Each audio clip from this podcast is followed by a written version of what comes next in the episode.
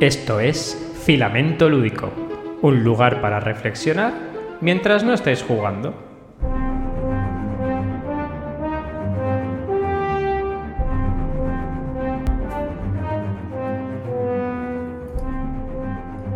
¿Qué pasa, Jordi, querido compañero del metal? ¿Qué pasa, Pepe? Hemos vuelto, hemos vuelto y puede ser, es posible, existe la posibilidad que seamos el peor podcast con la no, el peor podcast no, pero el podcast con la peor comunicación que existe en la faz de la Tierra, que acabo de poner el tweet ahora mismo de mala manera, es lamentable todo, pero teníamos que volver. Como decían los celtas cortos, como ha pasado el tiempo y te has sentado también, porque nuestro querido amigo Jordi ha ganado un premio, ahora lo comentaremos, ahora hay que levantarse, ahora hay que volver. Así que por aquí andamos las referencias musicales que da siempre aquí en el podcast son tremendas, es, ¿eh? Es increíble. Son muy, muy actuales. Es increíble. Esa canción no es actual, pues a mí me parece muy actual. Bueno, total. Pero bueno, lo podemos mirar desde este punto de vista. Es decir, eh, podemos dar este podcast como eh, em, episodio final de la temporada pasada y inicial de la, de la actual. Lo que tenemos que hacer es comprometernos ya con la fecha porque yo somos unos dejados del Señor y esto tenemos que obligarnos una vez al mes a, pero sin anunciar nada, sin que nos vea nadie. Luego ya lo colgamos y ya la gente proveerá como tenga que proveer. Pero nosotros grabamos tranquilamente, lo pasamos bien, pero una vez al mes hay que hacerlo que a mí así me obliga a buscar a buscar cosillas. Sí, es lo que veníamos haciendo, Pepe, no hay, no hay que castigarse. La vida a veces, pues eso, se interpone, surgen cosas y, y ya está, pero que no pasa nada. Solo decía Jorge Drexler. Solo decía Jorge Drexler. La vida pues es más compleja de lo que parece. Eso lo decía en una canción Jorge Drexler. Pero vamos a ver, ¿qué, tienes? ¿Un trivial de edición canciones de los 80 o qué? ¿Cómo que de los 80? De los 90, 80. es, más, es, un chaval, es un chavalito, es verdad. Antonio Vega lo decía, ser un chaval, tan, tan, tan. Pero ¿hasta dónde podríamos llegar en Palma? Pero, Pepe, yo no sabía que. que a mí me encanta. A mí me el rey del karaoke, el rey del karaoke. Me gusta, a mí me gusta mucho la música que le vamos a hacer. Bueno, Jordi, antes de comenzar, eh, mi más sincera enhorabuena, pues estamos ante la viva representación de un ganador. Pues Jordi ha ganado el premio a mejor fotografía en la feria, en el Festival de Juegos de Córdoba. ¡Ay, Jordi! Si tuviese un botón, haría ¡pa! y la gente Pero como tengo botón, pues Yo te lo digo que me alegro mucho. Me, escribieron mensajitos y me lo dijeron. Y yo me alegré un pues montón cuando lo vi. Muchas felicidades. y la foto es preciosa. He de confesar que la foto es muy bonita. Es que no sé cuál es la foto. La buscas, que ha ganado. Y es muy fácil encontrarla. La buscas, pone Jordi Martín ha ganado el Festival de Juegos de Córdoba y igual no no ha ganado ningún festival, pero la foto la ha hecho muchísimo. Pero tú di que has ganado el Festival de, Juegos de Córdoba. Que queda, sí. queda grandilocuente. Bueno, bueno, pues nada, muchas gracias por la felicitación, Pepe. Y nada, pues esto, ya lo he dicho por ahí eh, todas las veces que he podido, que estoy muy contento y, ya está. Porque la foto es muy, es muy especial para mí, porque bueno, pues son mi padre y mi hijo los que salen. Y ya está. Y luego, pues me ha gustado mucho comentarios que he recibido porque es cierto que la foto, más allá de la técnica, ¿no? Y de, que sea, bueno, del encuadre, la composición y demás que se presuponen en calidad técnica de la foto, lo que intento normalmente con estas fotos es mm, recoger momentos. Y pues en este caso es eso, pues es una persona adulta, bueno, ya un, anciano, una persona mayor y un niño enfrentados, enfrentados, la, la, foto se llama versus, porque están cada uno a un lado de un tablero de ajedrez y bueno, está la persona mayor enfrascada pues, en, la jugada y el chaval, pues los dos están jugando, pero lo que quiere representar es eso, el juego, entre comillas, adulto, en el que nos volcamos más en la estrategia y buscar los, caminos para la victoria y la mejora y la perfección. Y el juego infantil en el que, bueno, pues de hecho hay un montón de componentes de distintos juegos que son el ejército, entre comillas, del, del niño. Y más allá de todo eso, de que se esté enfrentando pues, un ejército mm, en formación, ¿no? como el ajedrez, contra un ejército anárquico de, elementos de, distintos juegos infantiles, es la actitud del niño. Tiene un mono, el mono este catapulta de los monos locos, y la persona mayor está enfrascada y el niño está cargando el coco para, para tirar el coco a él. y quería plasmar eso, es decir, la esencia de, o sea, la, cómo interpretan el mundo infantil los juegos, que el juego sale del tablero, o sea, los mayores nos enfrascamos en el tablero y el juego está ahí y a los niños se les desborda y están con cosas, pero las cosas salen del tablero y llegan a las personas. Entonces, muchas veces el juego infantil es eso, más que el juego como tal, es la interacción que tiene con las personas con las que está jugando y contraponer esas dos visiones, que evidentemente no son siempre así, pero bueno, a, veces sí, y quería bueno, plasmarlo para que haya una lectura personal de cada uno, más allá de lo entre, divertido que puede ser la expresión sobre todo de, del pequeño, ¿no? La, cara maliciosa y pilluela de que te voy a dar un cocazo ahora que no te lo esperas eso, pues la reflexión que se puede hacer de cómo, cómo nos enfrentamos al juego y a, la experiencia del juego. Ya está, no de más la lata. Qué bonito, Jordi. Y ahora hay que cerrar, tienes que cerrar con la frase, ¿no? Rollo de eh, no hay caminos para la diversión, la diversión es el camino. muy bien, muy bien. Viva el juego entre padres, abuelos e hijos. y ya está, tienes ahí todo ahí junto. Y madres, abuelas e hijas, claro. Bueno, pues muy bien, Jordi. Pues otro episodio más de Filamento Lúdico y nos han pasado a saludar, pese a que tenemos una comunicación de Fast, han venido iniciados al rol o no, un grupo al cual tengo mucho aprecio personal que nos dicen hola guapers. Ya empezamos con mentiras y calumnias, pero bueno, yo les quiero mucho a, Nacho, a Marcos y a Ana y gracias por pasarse por aquí. Pero vamos a lo que tenemos que ir, Jordi.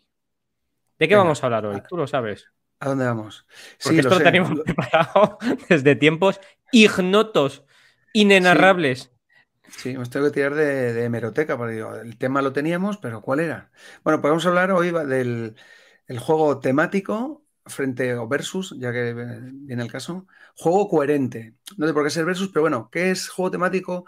¿Es la temática lo mismo que la coherencia dentro del juego? En fin, ese aspecto, ese matiz, vamos a hablar sobre él hoy. Esto nace sobre todo vinculado a los juegos de mesa y a conversaciones que tenemos Jordi y yo. Pues Jordi y yo al final tenemos diferentes gustos, pero jugamos juntos y tenemos que llegar a lugares de encuentro. ¿no? Y hablando de los juegos, eh, recuerdo que, no, recuerdo el momento exacto, pero hubo un momento en que eh, creo que fue con el, ¿cómo se llama? El Smartphone Inc. Smartphone Inc., sí. Ese fue. El Smartphone Inc., que, que yo le dije, a ver, esto no es temático, esto es coherente. Y Jordi me decía, no, es temático. Y decía, a ver, haces cosas que tienen sentido con la narrativa que te presenta, pero no es temático, es abstracto. Lo que pasa es que es coherente. Es verdad que es súper coherente. Y me dijo, oye, pues esto es un buen tema. Y dije, pues la verdad es que es un tema maravilloso. Ahora, que quede claro y vaya por delante. Estos son divagaciones de dos impresentables, ¿vale? O sea, que lo que están diciendo, no sé qué. A ver, a ver. Jordi y yo somos de dos mundos diferentes que quedamos a jugar y es la magia que tiene el juego y conectamos en juegos concretos que Jordi me enseña, que yo le enseño y que a mí a veces me atraen los juegos que me enseña Jordi y a Jordi a veces le atraen los juegos que enseño yo o no, pero conectamos en diferentes puntos y ya nos conocemos mucho y sabemos de qué pie. Jordi sabe mis pies, de dónde cogeo yo y yo sé de dónde coge a Jordi, ¿no? Entonces vamos conectando, no podemos conectar en todos los juegos que nos gustaría, porque Jordi sabe que a mí me saca un juego que, yo me tenso, a mí me saca un juego de un cajote y empieza a montarlo, me dice, un momento, Pepe, y yo ya empiezo a decir, uff, me están dando los 57 males capitales, no quiero montar el juego. Bueno, total, eso, ¿vale? Entonces son... Lo que pasa es que creo que estaba chulo. Y para tratar Este, esta disociación entre juego temático, juego coherente con la, con la, narrativa que presenta, en primer lugar lo que hay que hacer es describir qué narices es el tema de un juego, ¿no? Y el tema de un juego es el asunto o materia sobre la que trata o sobre la que se trata en un juego, en un escrito, en una obra o en una cosa semejante. Es decir, es un pilar sobre el que se sostienen las historias y es su principio básico la caza de Drácula podría ser el tema de la furia de Drácula, ¿no, Jordi? O sea, la furia de Drácula, ¿cuál es el tema? Pues cazar a Drácula, la caza del vampiro, más que de Drácula, del vampiro, ¿no? Resolver un asesinato o resolver un crimen puede ser el tema de ser los Holmes detective asesor, ¿no? Escapar con vida de una isla desierta puede ser el tema del Seventh Continent. ¿Hasta ahí vamos bien? Sí, sí, sí. ¿Se te ocurren más temas que podamos contribuir a la causa? De juegos que se te ocurran? Pues que, pues, juegos, quiero decir, yo creo que las temáticas están. No, no, tema, no temáticas. Vamos a. Ahora pasaremos a lo temático. Es, esto es el tema. Por ejemplo, matar a Hitler es el tema de Orquesta Negra. Hitler debe morir. ¿vale? Pues matar a Hitler es el tema. Segunda Guerra Mundial, matar a Hitler, atrapar a Jack el Destripador, sombras sobre Londres, ¿no? Enfrentamiento mafioso, Mob la Gran Manzana, descubrimiento de este verano. Reconoce que te gustó. Sí, sí, ahí le tengo. ¿Ves? Si es que se lo compré y todo. Es más cuco el Jordi que no que todas las cosas. Sí, claro, Entonces- hay, hay- dominar el, el- el tráfico de, de bebida alcohólica. Es divertido, alcohol es- entre- es un en los juego, de Nueva York. Yo cada día estoy más a favor, aunque esto será para otro podcast, de los juegos con poca variedad mecánica, que sean puros de algo. Cada día me gustaban esos juegos. Y el MOP es un juego de mayoría puro y de darse toñaza. Y es muy divertido, es muy rápido y es muy. Ea, ea, ea, ea, ea, ea, ea. Bueno, total. Tiene dados, que eso para ti es un plus siempre. Es un plus. Que tenga un dados es un plus. Eh, tiene azar. Pues chico, pues como la vida. Yo qué quieres que te diga. Echar un poco de sal a la vida. Bueno, eso es el tema. Pero luego hay que hacer una pequeña disociación con el tema para hablar de un juego temático. Porque en general. Incluso el ajedrez tendría tema. ¿No? ¿O no? Sí, bueno, he estado, he estado, o sea, he estado por ahí bicheando, es intentando que tú buscar eres documentación. Muy No, no, que no, porque es que siempre estamos, siempre que sale de ajedrez, tenemos esos puntos de vista que, no, que, se, que pueden estar a una distancia determinada, pero que nunca llegan a juntarse. ¿Tú crees que sí, que es temático el ajedrez? No, yo creo que tiene tema. es que no es lo mismo que sea temático que tenga tema. Yo creo que todo, todo tiene tema porque todo se basa en eh, un juego, por definición, una definición que me gusta mucho de los juegos es que son simplificaciones de la realidad en general. De, de- de Ujú. una realidad u otra o de la fantasía. Son simplificaciones que nos ayudan a conocernos entre uno y a nosotros mismos. De una manera u otra. Me gusta mucho esa, esa definición, esa definición entre las múltiples definiciones que de juego como simplificación de la realidad. Al ser una simplificación de la realidad, tienen que coger un punto de la realidad, ¿no? El tema del ajedrez podría ser un enfrentamiento, ¿no? Entre dos reinos. Es- eso No sería un tema, que es el ajedrez, ¿no? Pero claro, los juegos abstractos han DJ evolucionado de una manera magistral, magistrosa y grandilocuente hacia un juego abstracto que es el azul, que eso tiene tema, vaya si tiene tema, que es alicatar un baño o alicatar un suelo, ¿no? O el Manhattan es abstracto y tiene tema, que es construir eh, una ciudad, ¿no? Pero no quiere Sí. decir que sea temático, quiere decir que tiene tema. Yo creo que todos los juegos tienen tema. A mí dice, Pepe, pues Va. hay un no tiene tema. Pues te lo puedo comprar, pero yo creo, yo soy de la opinión que todos los juegos tienen tema. Ahora, que no todos los juegos son temáticos. Aquí hay tema, mira. Bienvenido, Luis Miguel. Aquí hay tema, claro que sí. Entonces, Sí, yo defiendo, yo soy un ferviente defensor de que los juegos tienen tema, pero no de que son temáticos. Todos. ¿Vale? Vale, sí, evidentemente hay una inmensa, un porcentaje enorme, sí, pero alguno habrá el 3 en raya, venga, por irme algo ya, es decir, igual es ya por salirme con la mía, pero, y que so- igual solo hay ese y tres más, pero igual todos estos no, y es cierto que es más difícil verla, porque si tú al, al ajedrez, en vez de llamarle rey, torre y peón, le pones otro nombre y, y luego la, la- la forma fin, ¿qué? No es ajedrez. Si le pones otro nombre y no es rey, peón, alfil y caballo, no es ajedrez. No, Bueno. el ajedrez es el ajedrez con todas las piezas con su nomenclatura. El ajedrez ha evolucionado, no fue así en su inicio, ¿eh? Y no se movían Mm. igual, ni era lo Pues- mismo. pues es una maldita vergüenza. Vamos a. Claro, es como el Santorini. El Santorini, el Santorini, No, ahora, Santorini tiene tema. No tiene tema Mm. Santorini. el Santorini como tal sí, pero el Santorini es una actualización de un juego también. Y yo cojo el Santorini, independientemente de que sea una actualización, una derivación de lo que sea. Yo cojo la caja, la saco y tiene tema. Tiene un tema. Se- claro, se lo han puesto ahora, pero antes era un juego muy abstracto con piedras de distinto tamaño que se apilaban. ¿Por qué? Porque un tema es atractivo para la gente y porque para ilustrarlo hace falta tema. Sí, sí, Bueno. o sea que eso es- está clarísimo. Y, y el tema lo tiene que tener todo porque si no, no es más, es más fácil entender algo que tiene un tema que no una abstracción. Y ahora Entonces, vamos a bueno. pasar, Jordi, Venga, a la otra pieza clave. Solo vamos a tratar dos. Tema y la segunda es la ambientación. Y esto es venga, importante. vamos. Sí. Things importan, ¿vale? Y es que una vez que definimos el tema, pasamos a la ambientación, que atendiendo a su definición, es la reproducción de las características particulares de un periodo histórico, un medio social o un lugar determinado en una obra literaria, teatral, cinematográfica o de juego de mesa. ¿vale? Muy bien. Con lo cual, en primer lugar tenemos el asunto sobre el que va a tratar en nuestro juego, que es el tema, ¿vale? Que yo defiendo que todos los juegos menos 4, el 95% de los juegos tiene tema. Te lo voy a comprar, venga. Hasta ahí vamos bien, hemos llegado a un punto de encuentro, 90, sí. 90, ni para ti ni para mí.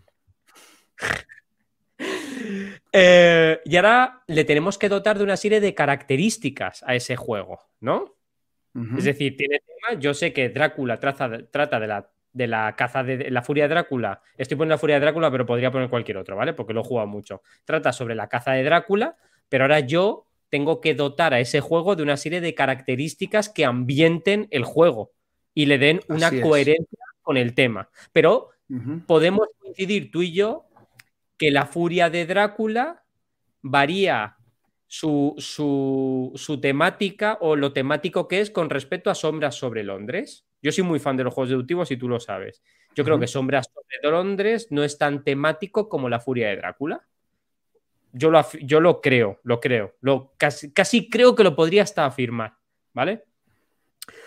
Eh, ¿Y este trabajo por qué es necesario? El aplicar la ambientación. Porque creo, creo, y esto sí que lo creo, es una cosa subjetiva mía, que es casi imprescindible para poder desarrollar la inmersión de las personas que juegan al juego. Tú creas una ambientación y haces una caracterización de qué, ahora lo hablaremos, de, diversos em, componentes, elementos, etcétera, etcétera, para favorecer la inmersión y eh, la motivación por jugar ese juego. Cuando tú tienes un tema fuerte y empiezas a meterle ambientación, ¿lo haces para qué? Para llamar la atención a la acción y favorecer la inmersión. Estoy convencido, como muy bien dicho, que Santorini es una reimplementación, pero Santorini, al ser un pelín más temático, tener tema y haber metido más características de ambientación en la construcción de edificios, en los monigotes y tal, es más cuco y hace que las personas se interesen más por jugarlo. Ahí estamos bien. Con lo cual, el tematizar un juego, que no ponerle un tema, sino tematizar, es decir, meterle ambientación a los componentes de juego, favorece la inmersión de las personas que juegan, ¿no? Con lo cual podemos definir, a no ser que tú discrepes, que los juegos temáticos son aquellos juegos que se desarrollan bajo un determinado tema, motivo y características. Es decir, que tiene una ambientación asociada. Esto es, aquel juego cuyos componentes de juego, fichas, dados, tablero, cartas, meeples, representan en alguna medida el comportamiento y características de seres u objetos reales o imaginarios y sus mecánicas representan el entorno donde se ubican y sus interacciones. Cuanto más aproximes esas características de la ambientación y las bajes a los componentes de juego, más sentirás tú que estás dentro del entorno que quiere reproducir el propio juego y por tanto más temático será. Eso menos me he explicado. No, no, no, no, perfecto. Perfecto, sí, sí, sí. Claro, aquí llega el tema de la narrativa, que es cuando se dice, un juego temático es un juego narrativo. Y hay juegos que tienen tema y tienen ambientación. No, no, pero esto no lo estoy afirmando, se suele decir, es, una interpretación generalizada, ¿vale? No, no es algo que yo afirme, aunque me aproximo bastante a ese pensamiento. Es decir, este juego, además de tener todos los componentes de juego con características similares de la ambientación y muy bonitos, además tiene una narrativa incrustada dentro del propio juego que fomenta que tú estés participando dentro del entorno. Con lo cual, el juego temático tiene una asociación directa con la cantidad de narrativa incrustada que sea capaz de ofrecer. ¿Por qué? Porque ahora para vender un juego, no sé si está demostrado o no, porque desconozco las ventas de las editoriales y no me voy a poner a preguntar porque tengo muchas cosas que hacer en mi vida, creo que vende más un juego bonito y caracterizado con características de la ambientación que un juego puramente abstracto. Por eso eh, por eso, bueno, Devir en general, Lacrimosa, Bitoku, son juegos que son, pueden ser más euros, ¿no? Pero que están muy bien producidos, con una serie de ilustraciones, con unos motivos asociados de la ambientación, con una serie de colores y una gama y eh, un esquema cromático que se ajusta mucho al periodo que quieren representar y por eso son más bonitos para poder jugarse. Estamos de acuerdo ahí. Pero eso no quiere decir que el juego sea temático. Y ahí es donde llega el kit de la cuestión. Quiere decir que el juego es coherente.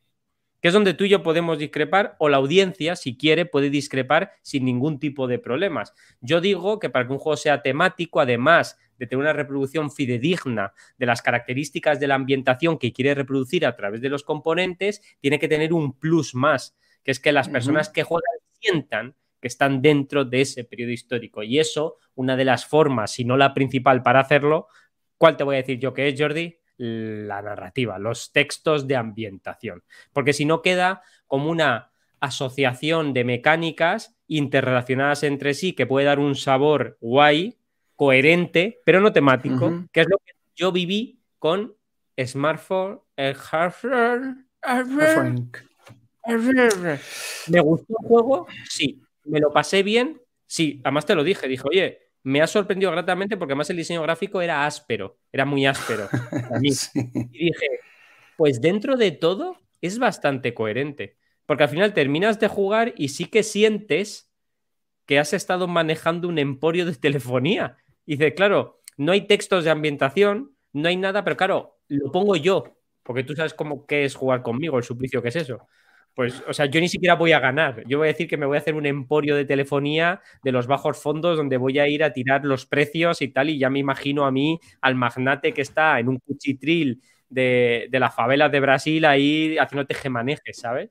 Y me lo pasé bien porque mi mente empezó a hacer ese asociacionismo porque la mecánica del juego y los elementos que había encima de la mesa me conducían a ello, ¿no? Por eso, repito, un juego temático es aquel cuyos componentes de juego, fichas, dados, tablero, mipes, cartas, representan en alguna medida el comportamiento y características de seres u objetos reales o imaginarios y sus mecánicas representan el entorno donde se ubican y sus interacciones. Yo además añadiría aquí que dentro de sus mecánicas hay una gran mecánica que es la gran olvidada, que es el storytelling, que es lo que realmente determina si un juego es auténticamente temático o no. A ver, esto, esto, me, estoy columpiando porque es para meter un poco de titanía, pero la primera pregunta que te hago, Jordi, para empezar a debatir. ¿Un juego temático siempre es un juego narrativo? Pues es que es que es, que este es, esta conversación o esta pregunta la llegamos a ella muchas veces. Yo entiendo. ahora lo hacemos público. Ahora lo hacemos público para ¿Un juego narrativo es un juego temático? ¿Un juego temático siempre es un juego narrativo? Puf. No, un juego no te estoy preguntando si un juego narrativo siempre es un juego temático. Eso si quieres vamos luego. Te estoy un juego temático siempre es un juego narrativo. Yo te digo mi opinión. Que no. No, claro, estoy intentando, estoy procesando a ver cuáles encuentro y cuáles, y cuáles no.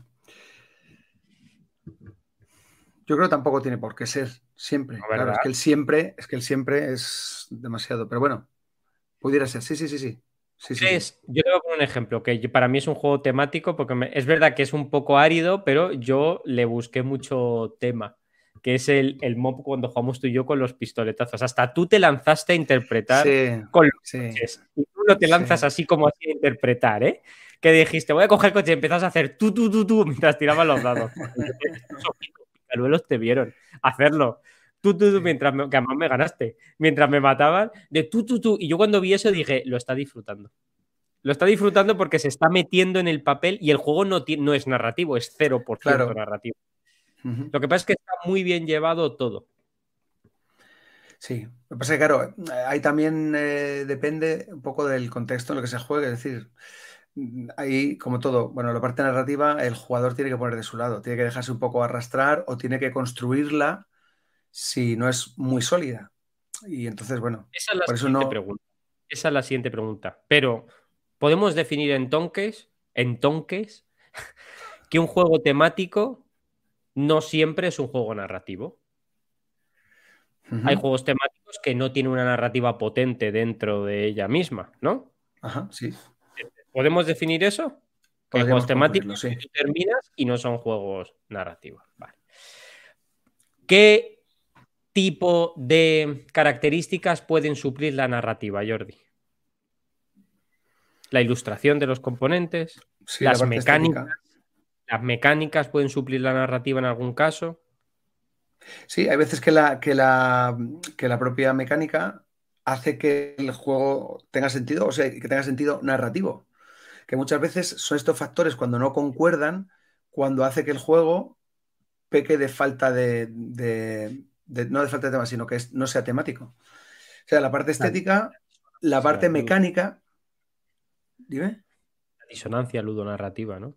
Claro, claro. Si alguna de esas patas falla, hace que la inmersión no sea la, bueno, la que tal vez el, jugador espera y hace que no sea, pues eso, que no, que no sea temático. Pueden fallar varias de ellas. Incluso hay, juegos que pueden eh, estéticamente mm, ser, o sea, muy fidedignos, eh, incluso con, o sea, muy bien mm, en cuanto a componentes, materiales, ilustración y demás. Pero si luego la mecánica falla, pues hace que, pierda esa coherencia. Y mira, si quieres te lo te digo, porque me ha pasado recientemente, pues un juego que rescatado hace poco. Jugué a la versión actualizada del Brass, el, que es el Birmingham, y, recordé, buf, Pepe, ya te ha dado el telele. No, vuelve, vuelve. Perdón, perdón, perdón, perdón. Gestión de recursos. Es, una, pequeña cosa. Claro, el, tablero es una maravilla, muy bien ilustrado. Incluso con la venta de cerveza te ponen el barril de cerveza, que podría ser cualquier cosa, pero es un barril perfecto.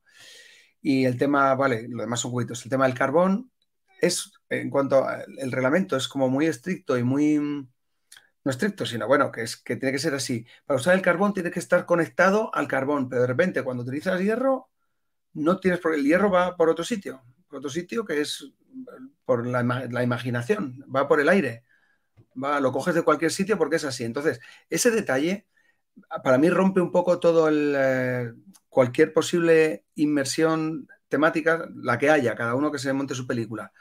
Pero la que pudiera llegar a ver, pues yo creo que la parte. Porque, claro, dices, ah, qué guay, claro, el carbón lo cojo de aquí, viaja hasta aquí y lo puedo utilizar para montar esto. Perfecto. Y el hierro, pues, ¿por qué no? porque no, porque ya está, porque el juego funciona así. Entonces, bueno, porque se pierde el equilibrio. Entonces podemos decir que la perfección mecánica es enemiga de, lo temático, Jordi. No, no tiene por qué. Si está bien, si todo está bien implementado, no hay ningún problema. Yo, tengo un caso de perfección pura mecánica y de tematicidad enorme, que es el Fortuna and Glory. Siempre pongo el mismo caso. es el peor juego diseñado de la historia y el más divertido de jugar. El peor juego, o sea, bueno, no sé si es el peor juego de la historia, pero es sacar cartas y tirar dados por doquier y, todo el mundo dice, no, pero es muy temático. Pues a veces sale un rinoceronte en un cepelín o, un mono con dos pistolas en el Ártico, ¿no? Entonces, ¿qué es temático? Pues tiene narrativa, tiene narrativa eh, incrustada combinatoria, ¿no? Tiene la explosión combinatoria narrativa incrustada que se llama. Entonces, por eso digo que muchas veces se asocia lo narrativo a lo temático de una manera inherente. juegos por ejemplo. Dale, dale. No, no, juegos que tienen, por ejemplo, que creo que la mecánica, pues porque no, se puede dar otra, eh, encaja muy bien con la temática, son juegos, o muchos, o parte, un número grande de juegos económicos. En los que la mecánica, la mecánica económica de conseguir eh, montarte un chiringuito que te dé dinero, o los que son directamente de fluctuación de mercados, o de subastas o de apuestas. Es decir, ahí la mecánica es la propia de la actividad que se supone que estás haciendo, que es invertir y vender y comprar. Y, y, el tema es ese. Entonces coinciden, es decir, las acciones que estás haciendo en el juego son las que haces temáticamente. Son, Yo creo que ahí encaja todo. ¿Qué pasa? que igual no son muy narrativos. Pero, pero, no son temáticos, son coherentes. O sea, es decir, es coherente todo lo que pasa, pero no, no es no es temático. Yo no lo siento. Yo el único juego de gestión de recursos que he sentido temático porque me, he creado yo mis paranoias en las dos partidas. Bueno, no he jugado más de dos partidas, cinco partidas por lo menos, que para mí un juego euro jugar cinco partidas es hito mundial, Jordi. Es el arquitecto del Reino del Oeste. Sí. No, pero, perdona, Pepe, no te estoy hablando de, juegos, de euros, ¿eh? te estoy hablando de juegos eh, económicos y más concretamente, si, si, si acotamos más, juegos de, pues, por ejemplo, compraventa de acciones, subastas y demás. Por ejemplo, yo que sé, pues el, Modern Art o yo que sé, el, el Wall Street o cualquiera de estos que se supone que, que, es fluctuaciones de mercado y compras, y compras y vendes para intentar acabar con la mayor cantidad de dinero posible. estoy hablando de, gestión de recursos así de forma genérica, sino de esta eh, eh, tipología concreta de, juego económico. Pero bueno. Y los, juegos de la, cerda son temáticos. Vamos a pasar a la siguiente pregunta, Jordi. Pues llevo una racha buena de las cerdas, ¿eh? ¿Sí? ¿Llevas una racha buena? Bueno, pues muy bien. Eso es por la caja, porque a veces es más grande. la racha tiene que ser buena. Bueno. Jordi, y llega el segundo, pisto, el, segundo pisto, iba a decir. El pisto es lo que tengo ganas de comer yo, que está muy rico. Eh, juego temático no siempre es un juego narrativo, pero estamos, coincidimos en que la narrativa ayuda a conseguir que algo sea temático. Pero no existe un único tipo de narrativa, y eso lo has dicho tú antes, sino que existen dos tipos de narrativa, que eso tú te lo sabes igual que yo. Esta narrativa incrustada y la narrativa emergente. Es decir, la narrativa incrustada es aquella narrativa que posee el propio juego mediante escritura de guiones, escritura de frases en cartas, que marcan un contexto de historia dentro del juego que genera una tematicidad, pero existe otro tipo de narrativa, que es la narrativa descontrolada de los jugadores o las personas que juegan, que es lo que se denomina narrativa emergente, que es la que impulsa las propias mecánicas de juego. Y aquí es donde llega lo importante, claro, un juego que tiene una, mecánica de storytelling, eh, evidentemente, pues impulsará la, narrativa emergente. Pues me estoy acordando ahora, estoy mirando aquí porque lo tenía hace un momento y no sé dónde está. El Días de Radio. Días de Radio es un juego de storytelling puro y duro que la narrativa incrustada que tiene es justa y necesaria con pies y lo que fomenta es una narrativa emergente. Claro, Días de Radio es un juego temático, por supuesto que es un juego temático al 500% porque es narrativo puro y duro, con lo cual sigues, sigues haciendo esa tematicidad. Pero, ¿tú qué opinas, Jordi, de la importancia de la narrativa emergente en los juegos de mesa? Ya voy a apartar los juegos de rol, porque los juegos de rol, evidentemente, sería estúpido meterlos aquí. Un juego de rol es temático. Si es que si no es temático, eh, pues, the lights off and run out. Pues entonces, en los juegos de mesa, ¿qué importancia tiene la narrativa emergente? O sea, ¿qué importancia tienen esas mecánicas que son capaces de que las personas que juegan eh, recreen historias, ¿no? Durante la partida y hagan soniditos con la boca y esas cosas.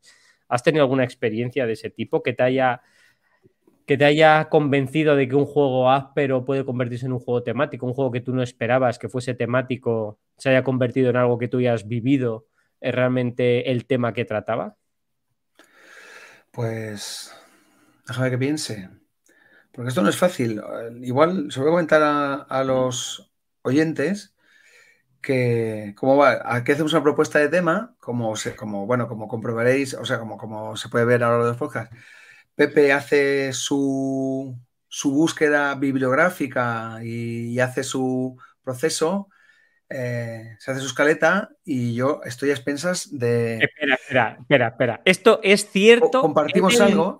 98% de los casos, excepto en este podcast. En este concretamente. O sea, en el red, Jordi tiene el 100% de la razón en todo. Pero en este pasó Halley el cometa y le dije, te mando la escaleta, porque Jordi tiene razón, yo me hago una, me hago una página, normalmente es una página por una cara, y me apunto pues para que dure una hora, pues para no divagar demasiado, porque si no, Jordi y yo nos dedicamos a hablar de lo humano y de lo divino y el podcast queremos que dure entre 45 minutos y una hora, porque si no es un tostón severo para nosotros y para la gente que nos escucha, es así de sencillo. Entonces yo me hago una pequeña escaleta y en este último la envié.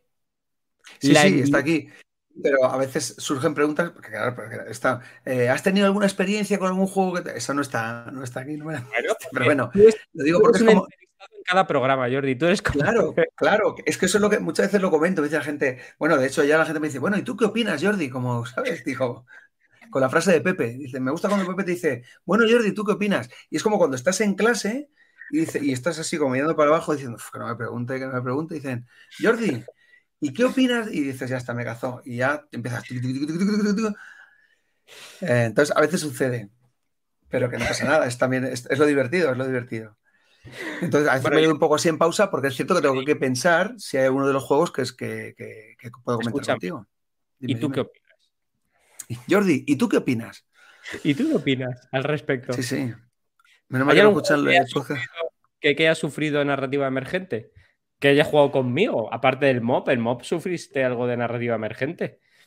Sí, sí, sí, sí. Ah, bueno, Ah, bueno, con el, con el Fantasy Brawl también pasó. Dios, qué juegazo. No me lo voy a comprar ¿Cómo te gustó, eh? ¿Cómo te gustó?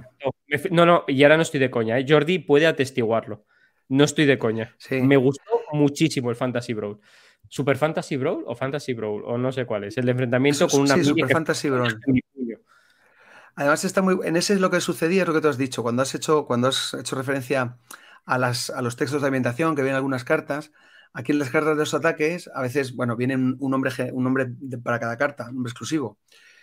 Y, simplemente con el nombre y luego ves el tipo de ataque que hace, puedes, o sea, te haces una imagen mental y de lo que podría suceder en el tablero si estuviera animado. Y a veces lo que dices te lleva a hacer, pues eso, o los ruidos, o los atropellas o directamente, eh, pues eso, eh, intervenir en el juego, pues como si fueras tú el guerrero. O dice, por ejemplo, eh, golpea y huye. De que lo hace Raz, que es uno de tus favoritos, la rata. ¿Cómo te gustan las ratas? Manejé a los Scavens en Warhammer. Porque rateas. claro. Que avanzas dos, pegas y te vas dos. ¿Sabes? Pues cuando surgía eso, pues siempre haces el, ruido de. Qué juegas. Qué, bien me lo pasé.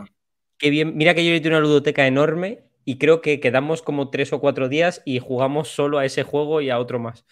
Claro. Por ejemplo, con, Elmo, con, el, con mi hijo mayor, que ahora, ahora por, cierto, estoy jugando mucho al Super Fantasy Brawl, le gusta, él lleva mucho a, a Kilgore, que es un, tanque, y hace, tiene varios ataques de golpe de área. Pues claro, claro, los chavales es que lo llevan todo, claro, eh, eh, de ellos sí que emana narrativa, porque ellos lo viven todo como una aventura en la que quieren participar. Entonces, cuando hace golpe de área, pues se levanta la silla como si llevara un mazo y dice, ¡BOOM! Dice, te pego a ese, a ese, a los tres.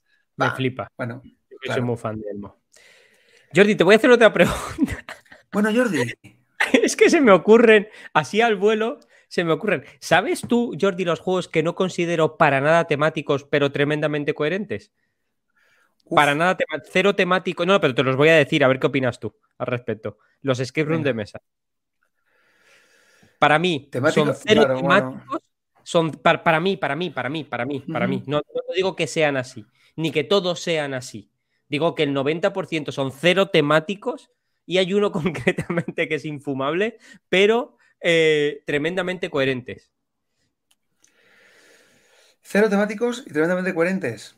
Sí, porque los puzzles eh, son coherentes con el tema que presentan. Bueno, en una isla o escapando de un sitio son mm, ligeramente coherentes con una llamada telefónica, con ambientación y con tal, sobre todo los unlock Creo que son muy coherentes los puzzles con el tema que presentan, pero no lo veo. Creo que el escape room, llevarlo a mesa, rompe lo temático. No me siento en ningún momento dentro. Voy más al puzzle que a la historia. Y los que han intentado hacer la historia, que juega contigo el despertar y tal, han acabado por em, aburrirme un poco. O la disociación entre puzzle, esto ya lo hemos hablado, entre puzzle e historia ha acabado en el puzzle siempre, que es el método de progresión de esos juegos. Entonces creo que son coherentes, son coherentes. El despertar creo que es coherente. Luego creo que TCG sacó otro que creo que es que rascan un poco más lo temático y el que me han recomendado mucho, que no sé si tú lo has llegado a jugar o no, es la iniciativa de Cory Ah, no, no, no, no, no, no, no, me he equivocado, no, no. No lo, no lo he jugado, no lo he jugado. Me interesó durante un tiempo, pero luego escuché, escuché mm, comentarios que me desinflaron un poco. Coriconixia. Pues si sí. Si puedo lo jugaré, o sea, no, no lo he descartado para, nada. Pero es verdad que sí que mi interés ha caído un poco. Y, pero bueno, está claro, sí, lo que tú dices está bien, es decir, son coherentes porque evidentemente lo que, lo que le pides a esos juegos es pues que los puzzles tengan sentido dentro del, contexto del juego. Claro, pues si estás en una selva, pues, pues tendrás que ver las lianas que conforman un determinado patrón, y o que, bueno, pues ya está, o que unas piedras para pasar un río, eh, bueno, está claro, si no, pues sería, entonces no tenía ningún sentido. Pero en cuanto a la inmersión, en cuanto al, a la temática, es cierto pues que pues algunos fallan. Sin embargo, hay, excepciones que, que, están bien. ¿eh? También la limitación que le da el formato, es decir, es que estamos con una baraja de cartas, poniéndonos en el caso de los más básicos, y ahí solamente te puedes, te puedes enganchar al a la ilustración. Hombre, hay gente, hay, hay autores o hay diseñadores que, bueno, pues que y, más fino, que tienen ideas más felices, que no utilizan solamente la carta como tal, sino que ya hay, pues yo qué sé, se solapan, se ponen de determinada manera, se doblan, ahí ya estás construyendo, ¿no? Pero que igual tampoco tiene mucho, sentido decir, vale, sí, tengo que rasgar una página o tengo que perforarlo para hacer lo que sea. Bueno, pues vale, estar subiendo un puzzle de una manera muy creativa, pero igual si estás en Antiguo Egipto, bueno, igual es un papiro, ¿vale? Pero claro, estás manipulando, al, final estás haciendo manipulación, o sea, quiero decir, estás, estás manipulando otra cosa, mira, una cosa temática. Además, los dos eh, eh, escape temáticos que más temáticos, más temáticos, no más coherentes, que, que también son coherentes, sé que he conocido, me los has enseñado tú. Uno fue uno que creo que es temático por cómo empieza, que es les envías una invitación a los, es que no me acuerdo, no sé si era el de Disset o uno de estos, que les envías una invitación diciendo el código de vestimenta y toda la pesca para ir a la primera reunión. Me parecía súper chulo, pero porque era temático, era vais a la reunión de no sé quién, y eso, eso sí es temático, te pones tu vestimenta, tal, me parece muy guay. Y otro es el último que me enseñaste del mago. Eso me parecía súper temático, cuando te empiezas a ver, pero porque tiene narrativa, porque la narrativa ahí es súper dura es muy dura y se apoya en transmedia, pero eso no me vale. Es que se apoya en transmedia ya, pero el blog también y no hace esas virguerías tan guapas. Hay detalles que son ah, que a mí parecen destellos de genialidad. Hay uno, por ejemplo, en, la, saga Escapa, que creo que eh, eh, publica Mercurio, eh, que es Asalto en Venecia, se llama, o Atraco en Venecia, algo así. Bueno, somos un grupo de, a mí la, temática me encanta porque todas las pelis de robar bancos y, planear cosas para llevarla a cabo al milímetro me encantan, ¿no? Pues esta propone eso. Somos una banda de ladrones, tenemos que asaltar un casino y escapar con un, diamante súper valioso. Pues tiene algunos detalles que me parecen que aportan mucho a la, a la, a la inmersión. El primero de ellos es que hay seis roles en el juego y todos tienen que participar. Somos una banda de seis y tiene que ser así. Esto que presupone que si no somos ese número de jugadores, alguien tendrá que llevar dos o más o varios. ¿Y esto por qué es interesante? Porque, igual que en estas pelis que tanto me gustan, Ocean's Eleven, por poner una, referencia, somos un especialista, o sea, somos especialistas en algo concreto. Somos los maestros del disfraz, somos los hackers que desactivamos la seguridad, somos el especialista en explosivos, en fin, cada uno tiene una especialidad. Y hay un momento en el juego en el que es imprescindible que tu especialidad la, lleves a cabo.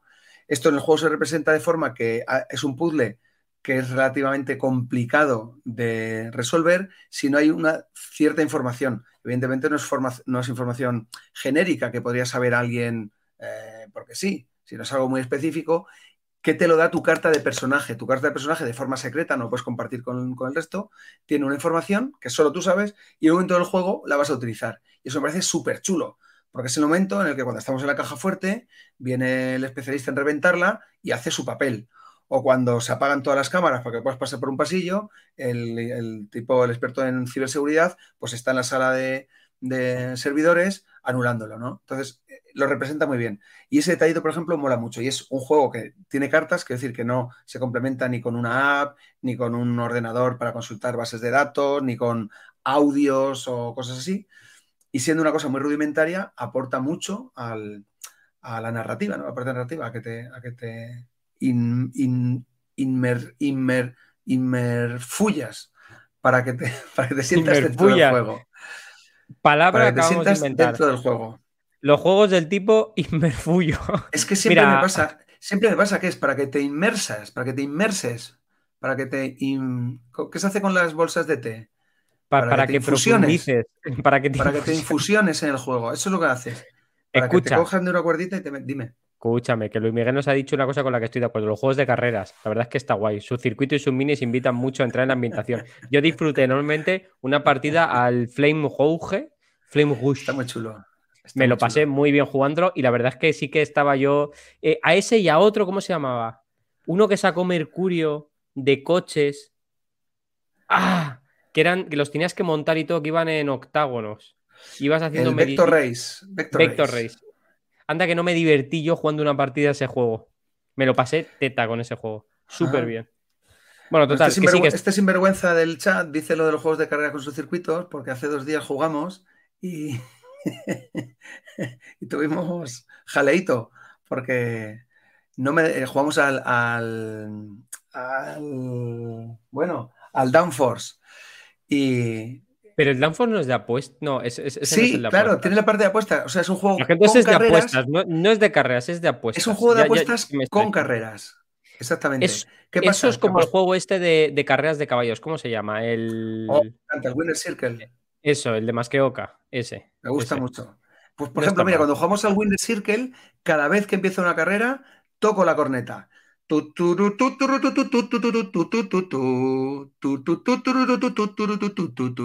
Bueno, esto, queridas y queridos oyentes, es narrativa emergente. Vamos a seguir, Jordi. Vamos a seguir. Vamos a seguir. Porque se nos está yendo el tiempo con las cornetas y las trompetas de la muerte. Jordi, ¿qué fue antes? ¿El huevo? ¿Lo abstracto o la gallina? El tema. Pues como todo el mundo sabe, fue el pato, la mecánica. Eh, eh, la mecánica, o sea, va, lo abstracto, la, mecánica, ¿no? Antes que va lo mecánico, el tema. Esto, evidentemente, no hay nada antes que nada. Esto yo le llamo la chispa de la diversión. Y, pero tú, ¿cómo, si tuvieses que diseñar un juego, Jordi, ¿tú por qué empezarías? ¿Por, el, ¿Por la mecánica o por el tema? Eso es una. Me alegra que me hagas esta pregunta, Pepe. ¿Tú qué opinas, Jordi, al respecto? ¿Y tú qué opinas? Pues esto es como cuando le preguntas a un, músico que qué hace primero, si la letra o la música. ¿Vale? pues, eh, pues si pues, fuera. si es un músico, hará la música, y si es un escritor de canciones, pues hará la letra. Un escritor de canciones, tú eres de esos que hacen la diferencia, ¿no? Hombre, pregúntale a Elton John. Eh, Elton John tenía personas que escribían sus canciones, o Tom Jones. Bueno, pero Quiero decir, estoy hablando de un, eh, autocantor, un autocantor, ¿no? Un autocantor. ¿A un autocantor? Claro. un autocantor, por supuesto. como Ismael Serrano. Por ejemplo. Pero yo creo que Ismael Serrano hace. Continúa, Jordi. Sí, bueno, no, pues yo creo que se puede empezar de, no lo sé, yo creo que indistintamente puede ser, puede que te inspire una temática que te traiga y que veas que a raíz de ella eh, puede salir un juego, o puede que haya una mecánica porque te, igualmente te inspires en algo que hayas visto o un proceso que conozcas, que digas, qué chulo esto, que este, voy, voy a intentar eh, construir algo para que divierta a la gente. Y lo que tú dices está claro, para que, sobre todo para darle contexto y sentido a lo que estás haciendo, hay que, hay que, hay que meterlo dentro de un tema. Pues Pero yo ahí, se puede empezar de distintas maneras. Porque yo, puedo. El juego de la OCA, el juego de la OCA, ¿qué pasa? ¿Tú qué crees? ¿Que la gente quería eh, llegar a, al, al, parque de la OCA ese? No los conozco, no los conozco. No, pero te lo pregunto. No los conozco, pero sí sé una cosa. Y caer en un pozo. sí sé una, sí una cosa. El tema necesita de la mecánica para vivir, pero la mecánica no necesita el tema para vivir. Eso sí lo sé. Un juego puede ser puramente mecánico sin tema ninguno y puede funcionar y a personas sin alma les entretener. y a gente con alma también les puede entretener. Pero un juego con tema necesita la mecánica para convivir, para poder hacer un juego, claro. Un juego es un juego porque tiene mecánica, no porque tenga tema. Y esto es el viraje total que nadie se esperaba que yo hiciese, teniendo en cuenta que soy una persona que encanta los juegos narrativos y temáticos. Pero es una cosa que siempre he valorado mucho de personas, por eso digo que siempre que he aprendido muchísimo de, de Sei y de, y de Irra, de Yama Dice. Eh, porque sí con el tiempo he visto que incluso en los juegos de rol en cualquier sitio, un tema solo no puede vivir para hacer un juego, necesita una mecánica. En cambio, una mecánica sola sí puede eh, embeberse en multitud de temas diferentes. Así que yo, se esperaba. yo creo, yo creo firmemente que, que, la piedra angular de cualquier juego es la mecánica más que el tema. Lo creo, ¿eh? lo creo. Lo yo lo comparto también. Igual que, creo que, igual que creo que en la música las, en las canciones, la piedra angular es la música. Sí, yo, yo, yo Porque una buena letra sin música, pues sería un buen poema o un buen ah, trozo de una novela o lo que tú quieras. Pero Estoy coincido plenamente contigo, sobre todo porque existe compositores como Ludovico Inaudi, que es un pianista instrumental eh, que hace piezas instrumentales de la leche sin, sin letra. Efectivamente. Eh, eso está muy bien. O Olafur Arnalds, el cual recomiendo encarecidamente, que es un compositor islandés que hace música muy guay. Bueno, está Dicho muy musical este, este episodio. está quedando muy guay. Y la última pregunta y terminamos, Jordi. Wargame, Eurogame, Ameritrash, Abstracto, Filler. ¿lo temático está vinculado con el tipo de juego? ¿Puede existir algún vínculo que determine por una norma no escrita de ningún modo que, por ejemplo, un wargame, por ser wargame, va a ser o debe ser temático? Yo, por ejemplo, me cuesta concebir un wargame sin que sea temático. Me cuesta a título personal, no estoy hablando de... me, cuesta, no solo coherente, temático. Yo juego contigo a varios wargames. Yo creo que es un punto de encuentro que yo bastante guay, que son los, los juegos de, guerra. Creo que los dos nos lo pasamos más o menos bien, siempre y cuando no haya cartas de cancelación de uno a otro. Si eso no existe, lo disfrutamos bastante. Creo que los juegos tienen que, eh, los, juegos, los wargames, por el mero hecho de ser wargame, tiene que ser temático. Pero claro, esto, es una opinión personal, igual que creo que la Meritrash debe ser temático. Aunque yo incluso yo puedo discutir conmigo mismo mirándome al espejo. Pero bueno, esto sería otra cosa. Sí, ¿Tú coincido, coincido. Sí, coincido plenamente, sobre todo el tema de los wargames creo que es lo que le da sentido. De hecho, creo que eh, es, la, raíz originaria de estos juegos, que era eh, el planteamiento. Categorización, Jordi, así eh, mm, totalmente sin ningún tipo de criterio más que el nuestro y que no tiene validez fuera aquí. Wargame, ¿temático o no temático? si te dijesen Wargame, tú dirías temático sí o no. Temático sí. Yo diría sí, vale. Eurogame, ¿temático sí o no? Yo diría no. Claro. No, pero, pero no, no hace falta que digas sí o no, puedes, puedes desarrollar un poco. ¿no? pero es que, si, no, no, no, claro, si nos vamos a, rebobinamos, si nos vamos al principio de podcast, cuando has dicho que a los juegos se les pone un tema, por lo pues, para darle contexto y que tenga sentido un poco lo que se presupone, lo que supone que estamos haciendo en el juego, todos tienen que tenerlo. Entonces, ya, ya, vale. Entonces, temático no. Tema sí, vale. Temático, temático que los no, tienen por qué. Y son coherentes. O sea, y además muchos son súper coherentes. Pero creo que no son temáticos porque no te incitan a que tú crees una historia de lo que estás haciendo, excepto, excepto en honrosas excepciones que sí lo incitan. Eh, ahí sí que creo que no todos, o sea, sí que hay excepciones de Eurogames que yo además he jugado y he disfrutado y me he puesto eh, a trabajar los bajos fondos con narrativa emergente por mi parte, porque las mecánicas así me lo hacían ver, ¿no? Ameritras, ¿temático o no temático? Yo creo que sí, temático. Sí, sí. Abstracto, temático o no temático. no temático. No temáticas. Filler. No temático. No temático. ¿a que no? ¿Sí? tú igual, habrá excepciones, yo creo que no. Sí, sí, sí, no, pero eh, por norma general siempre va a haber excepciones. No, pero yo creo que el virus no es un juego temático. O sea, quiero decir, es un juego coherente, pero no es temático. Es coherente porque infecta un órgano, porque, pero, pero no es temático. No me siento como un virus que está infectando a las hordas de, personas y esas cosas. Un deck building, ¿temático o no temático? Yo me ¿Quieres tú primero? ¿Quieres tú o yo? Te dejo elegir. Yo lo tengo clarísimo. Lo estoy diciendo aquí, o sea, esto no está ni en escaleta, pero yo lo voy diciendo. Mm, no sé, yo, creo que no, yo creo que no yo te diría, yo te diría no temático. He jugado al Clank, sabes que a mí el deck building me gusta, jugar al Clank, a, varios juegos y ninguno me ha resultado. ¿Pueden ser coherentes? ¿Pueden ser coherentes? Sí, claro, pero, no, creo que tienen bastante coherencia. Pero no creo que sean, no creo que sean temáticos en ningún caso. Estoy, estoy mirando aquí. Juegos de, de flicking. y estoy pensando en el que nos lo pasamos muy bien en el Z Match se llama. Z Match. Ese juego es temático, Jordi, porque yo te diría que sí. Claro, claro, es que siempre, hay, siempre hay algún juego concreto. Sí, no, pero porque es que lo acabo de ver, lo tengo ahí arriba, lo, acabo de ver. Yo te diría que sí, pero no porque el juego te invite eh, en nada más allá del tablero y la pelota que pegas la pegatina, sino porque hay un momento que estabas ¡pum! Tan, que, ¡Oh! ¡Qué shooting pass! No sé qué, y le dabas ahí tú, ¡Oh, tío! Al fondo de la pista, pues yo te contesto a la red, ¡qué tío! Vale dos puntos.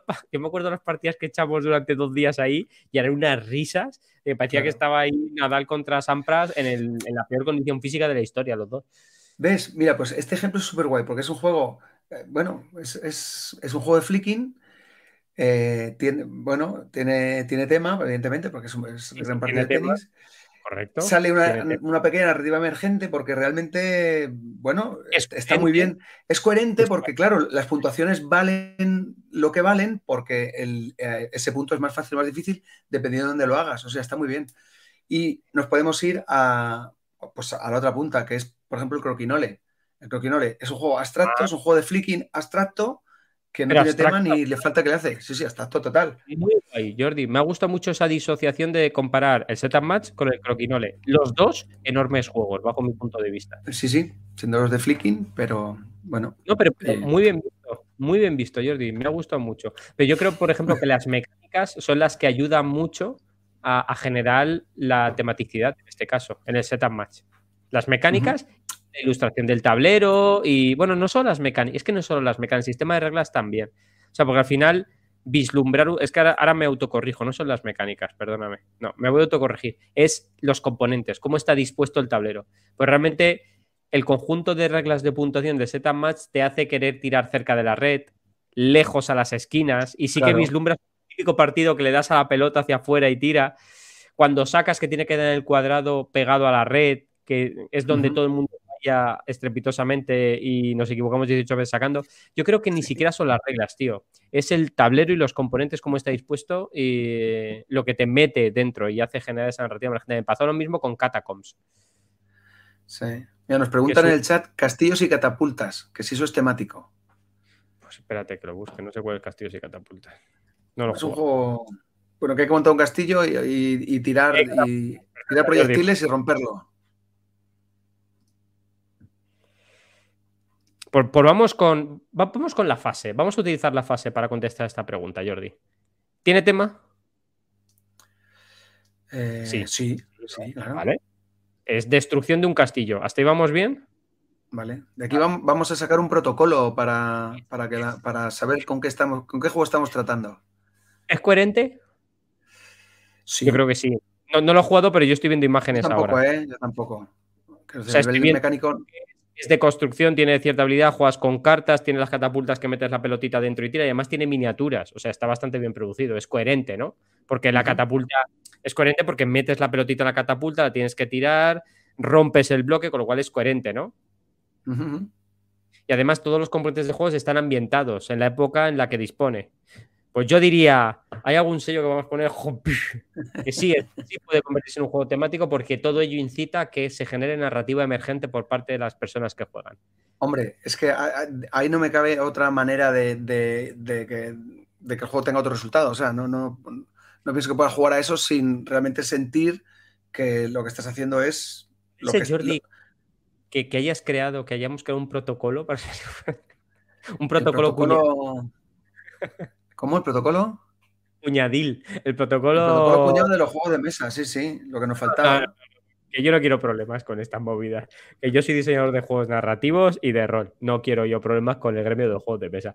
Pero puede ser que hayamos creado un protocolo para hacer un juego narrativo sabiendo si tiene tema, check 1, es coherente, check 2, y pasamos al check 3 si es temático. Puede, puede ser un, un triple paso confirmación como cuando ingresas en un pago con tarjeta en tu cuenta del banco. Eh, yo creo que queda bastante chulo para poder hacerlo de una manera rápida, efectista y reduccionista.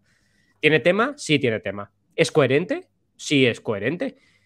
Y ahora vamos a lo temático. ¿Tiene componentes ilustrados, figuritas que haga, fomente la narrativa emergente? ¿Tiene narrativa incrustada? No tiene narrativa incrustada, pero ¿la narrativa emergente puede estar presente? Sí puede estar presente.